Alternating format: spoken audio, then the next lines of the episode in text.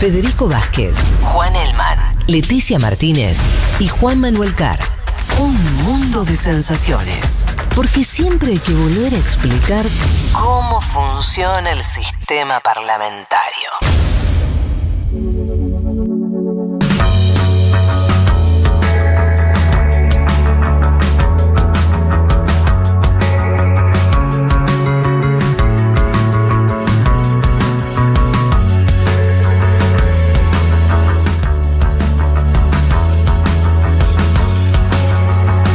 Les habíamos dicho que íbamos a estar eh, conversando con una referencia importante del Partido de los Trabajadores. Estamos ya en comunicación con Alexandre Pupo, sociólogo, abogado y secretario de Relaciones Internacionales de la Juventud del PT. ¿Qué tal, Alexandre? Te saluda Federico Vázquez desde Buenos Aires. Hola, Federico. Un gusto, un placer saludarles a vos, a Juan, a los dos Juanes y, y a Leticia. Un gusto estar con ustedes. Bueno, el gusto es nuestro. ¿Desde dónde estás? Eh, ¿Estás en San Pablo? ¿Dónde estás eh, ahora? Sí, sí. Hablo directamente de San Paulo, Brasil. Bueno, muy bien. La idea es eh, conversar un poco de la coyuntura que está viviendo tu país. un tema, nosotros, el nuestro es un programa de política internacional. Hemos tenido todo el tiempo conversamos sobre lo que, lo que ocurre en tu país. Pero bueno, en este momento, en esta coyuntura tan, tan relevante. Eh, queríamos, y además tratándose de, en tu caso, una voz eh, joven, perteneciente al Partido de los Trabajadores y a la rama juvenil, nos interesaba particularmente conversar con vos. En principio, em, eh, arranquemos por acá, después vemos para dónde va la charla. Desde Argentina hay una lectura que se está haciendo que es que tenemos a un Lula que hoy ocupa el centro del escenario político, por más de que no esté en el gobierno, con, eh, con, una expectativa muy creciente que se transforme en el próximo presidente de Brasil, y donde la estrategia de Lula claramente es un posicionamiento hacia el centro, o sea, aliándose con figuras del centro, incluso la centro derecha.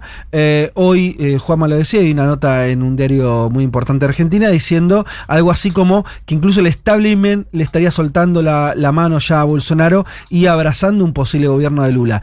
¿Esto es tan así? ¿Hay que matizar esta imagen? Mm, ¿Qué nos puedes decir? Bueno, eh, bueno, en primer lugar es un placer hablar con ustedes y, con los compañeros y compañeras de Argentina sobre eso.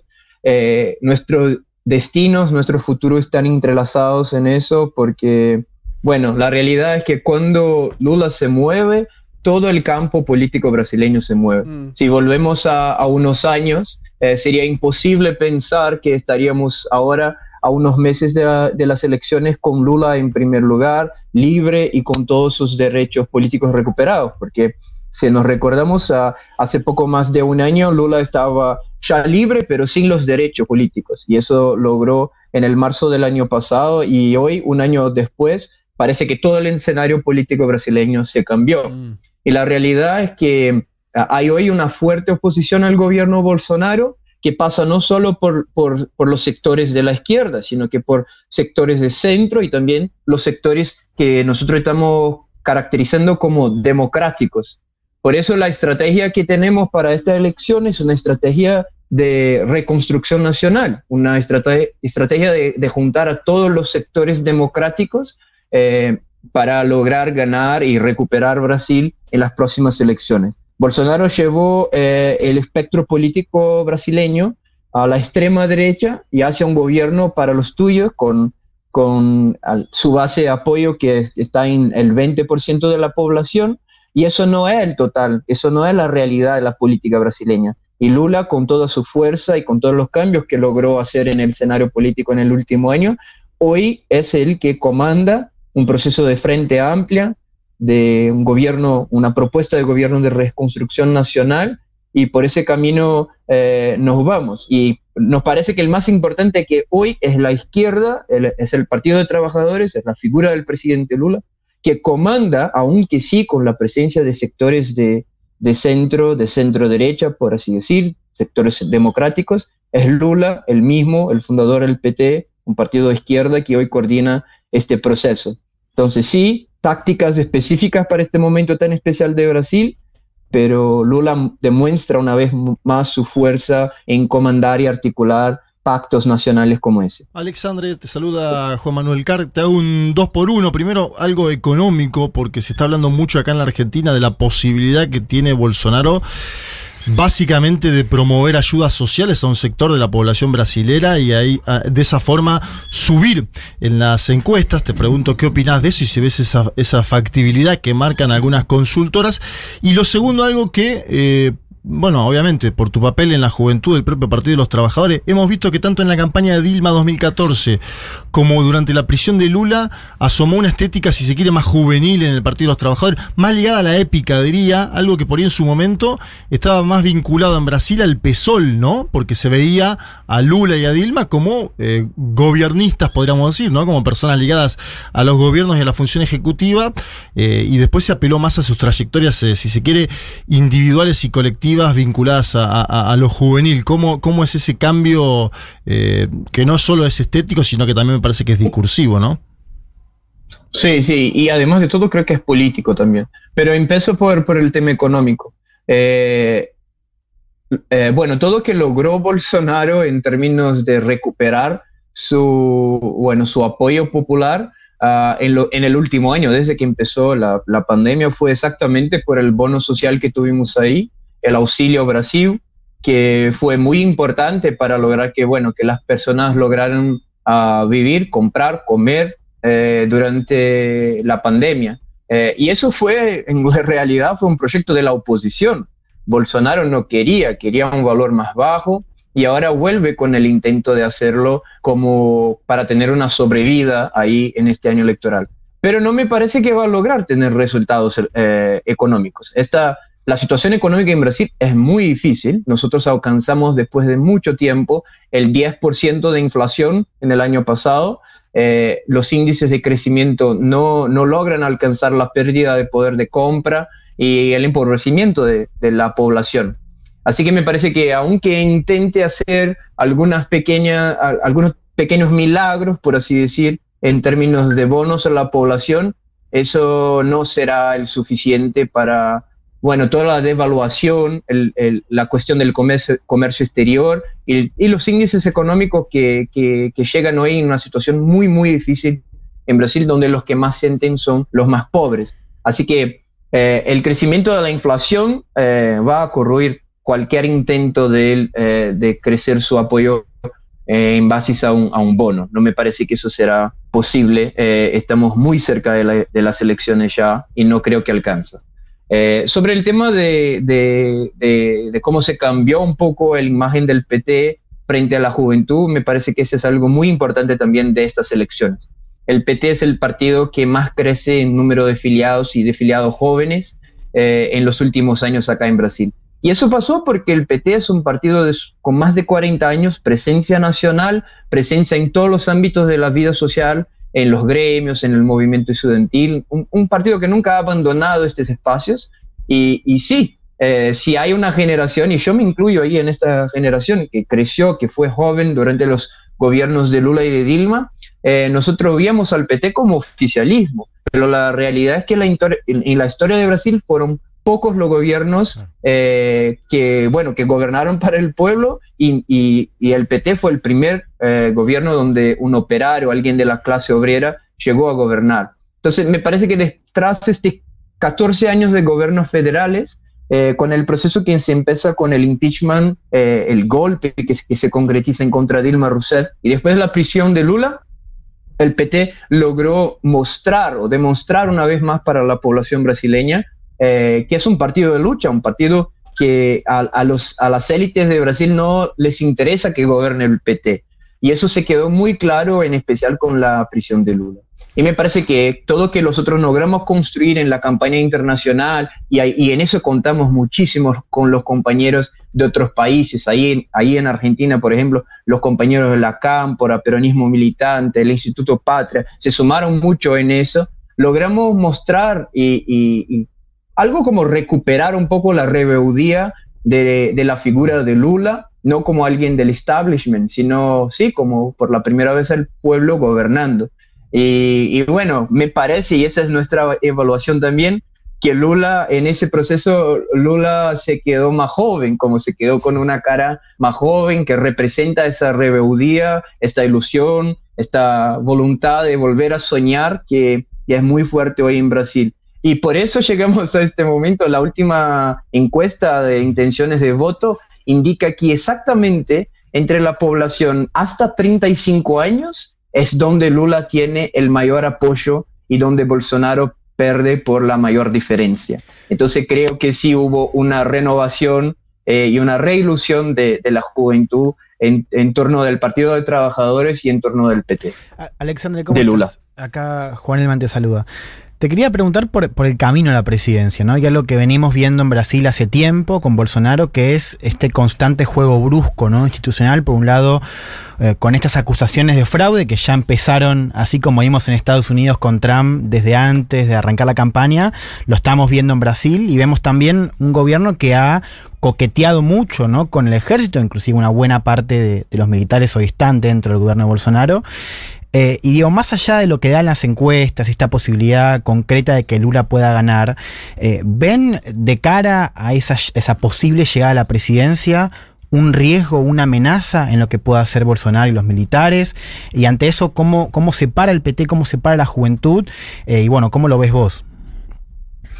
Me parece que, bueno, Bolsonaro no es un tipo democrático y, en eso eh, empezamos, porque Bolsonaro no aceptó eh, el resultado y ya acusaba de fraudes en la primera vuelta de las elecciones de, del 2018. Vea, cuando, cuando ganó él en segunda vuelta, decía, yo voy a probar que gané en primera vuelta me robaron votos y eso y eso.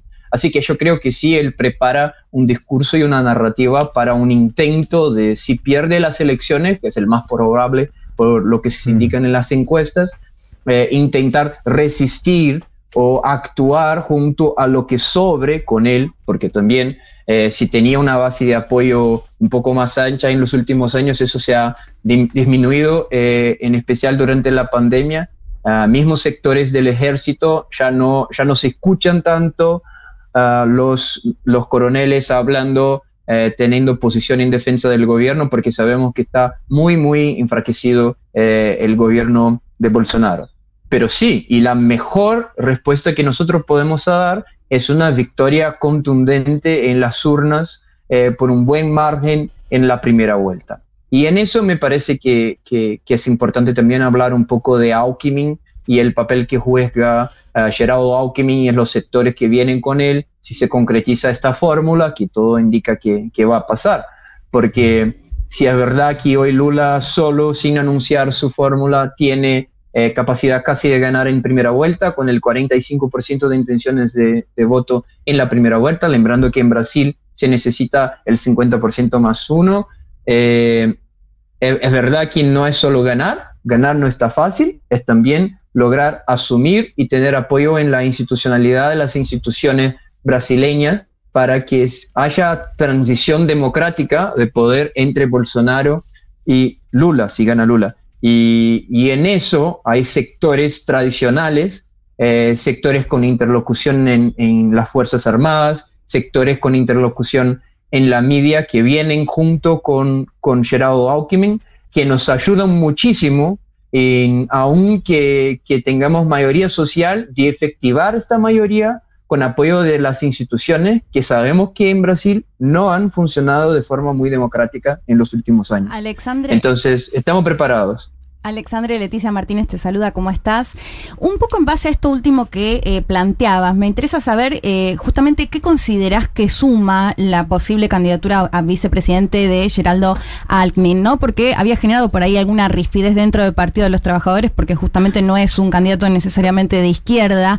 Eh, lo que me decían al preguntar es que, bueno, que él hizo una buena gobernación en San Pablo, que es mayoritariamente quizás más antipetista, y que esto podía llegar a sumarle votos por ese lado ¿Es un mensaje al establishment? ¿Cómo, ¿Cuál es la lectura que haces?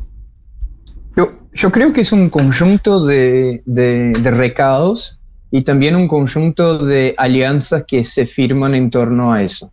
Gerardo Alckmin viene de un partido que junto con el PT fueron los dos principales partidos de la democracia brasileña, eh, después de la constitución de, del 88. Ahí está el Partido Socialista, eh, el Partido Socialdemócrata Brasileño, el PSDB y el PT.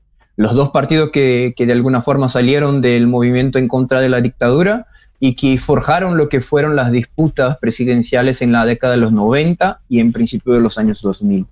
Eh, en eso suma eh, en forma de un pacto eh, democrático, representando a estos sectores que han construido la democracia brasileña y que frente al autoritarismo y el neofascismo de Bolsonaro se juntan para retomar la democracia brasileña. Ese es un primer punto. Es también un mensaje al establishment, sí, porque eso no podemos negar.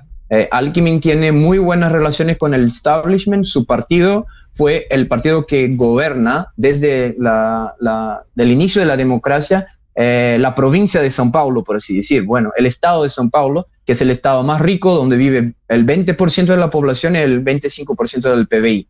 Y, en el estado de São Paulo, Geraldo Alckmin eh, ya ha declarado su disposición a apoyar la candidatura progresista, que por primera vez, por y, eso es muy importante, por primera vez tenemos las chances de ganar las elecciones tanto en Brasil con Lula como en la provincia de São Paulo con Fernando Haddad y ahí con apoyo de Alckmin y del Partido Socialista. Entonces, se está armando, eh, eh, eh, no es solo una cuestión del establishment, no es solo una, una cuestión de los sectores que vienen ahí juntos en una frente democrática, sino que también es una cuestión de cómo vamos a gobernar porque como decía, creemos que para este momento tenemos una estrategia de un, gobierno de reconstrucción nacional y hubo mucho daño durante estos años de Bolsonaro y ahí nos va a ayudar mucho tener un gobierno con capacidad de gobernar. Saben lo que está pasando por muchos lados de Latinoamérica, que cuando logra retomar el poder eh, los sectores progresistas, como está pasando en Chile, o en Argentina,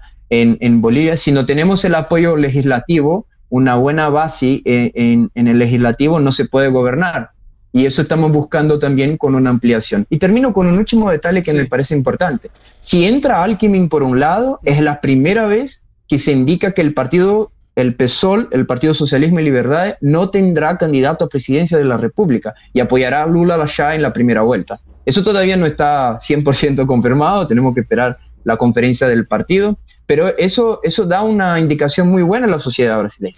Si entra por un lado Geraldo Alckmin, por el otro entra Boulos y el PSOL en esta frente amplia que estamos construyendo. Sí, Boulos, aparte Alexander ya bajó su candidatura presidencial y va a ser candidato a diputado. Te pregunto por lo de Haddad, y cortito porque estamos con, poco tiempo, eh, de, ganar, de ganar el estado de San Paulo. Fernando Haddad sería la primera vez, aparte que lo gana el Partido de los Trabajadores, y con un Lula que ya tiene 76 años, eh, podría ¿no? Eh, sumar a, bueno, a tener perspectivas de, una nueva generación con posibilidad de gobernar en, Brasil. ¿Esto es así o no? Sí, sí, total, me parece. Me parece que Fernando Haddad es un hombre muy, muy bueno. Fue intendente de San Paulo, fue el principal ministro de Educación del periodo Lula-Dilma, el responsable por todos los cambios que tuvimos de ingreso al sistema universitario, universalización de la educación Alckmin es un tipo y, que para la perspectiva etaria del PT todavía es joven, ¿sí? Y en eso también es importante decir que creo que este gobierno de Lula será un gobierno de renovación. Hoy es urgente renovar las fuerzas progresistas en, Brasil y eso ya se ve. Hay un equipo económico joven que está acompañando Lula en sus formulaciones para el programa de gobierno. Ahí está Guillermo Melo como coordinador, un joven profesor de la UNICAM grupo de jóvenes espallados por todos los lados, participando de las campañas estaduales. Hay una nueva generación que me parece que, va a ser muy importante jugar su rol ahí, porque eh, ya gobernamos con Lula dos veces, con Dilma dos veces y ahora vuelve Lula eh, en un proceso de reconstrucción, pero que hay que tener en perspectiva lo que viene después. Y en eso la renovación va a ser muy importante, que empiece en su ministerio, pero también en los cuadros que van a estar actuantes en tu gobierno. Estamos hablando con Alexandre Pupo, sociólogo, abogado y secretario de Relaciones Internacionales de la Juventud del PT. Te agradecemos este rato para conversar, ojalá eh, repitamos dentro de poco. Hablas un español perfecto y, es una... Mucha visita a la Argentina, me parece. ¿A qué se debe? Iba, a decir que decía, antes que no, diferenciábamos al uruguayo, o sea, acá en brasileño hablando perfecto español. nacido en Almagro. Sí. no, me, dice me, me, digan que yo hablo eh, muy porteño en eso, pero de verdad que aprendí con los compañeros ahí, ah, ahí de Argentina y, de eso trago también mi, mi asiento. y dejo también ahí un, saludo. ¿Te tiras un che? Sí, un che, a veces sale ahí un che. ¿A quién querías saludar? No, saludos, sí, a, los compañeros de siempre de, Argentina que siempre nos apoyaron muchísimo acá, a Guadalupe de la Cámpora, a Nicolás Canosa del, del, Patria, y, seguimos ahí construyendo. Eh, me, enseñó, me enseñaron los argentinos que decía Perón que el núcleo básico de la integración latinoamericana es Argentina y Brasil. Y ahí seguimos. Ah, bueno, mira, mira la peronización, el rayo peronizador llegó a, la juventud de Pete. Eh, Alexandre, eso pasa, eso pasa. bueno, Alexandre, te mandamos un saludo muy grande y nos estaremos, este, eh, ojalá que viendo. La próxima visita ya te hacemos la invitación a, que vengas al piso de la radio. Te mandamos un saludo enorme. Un abrazo. Adiós.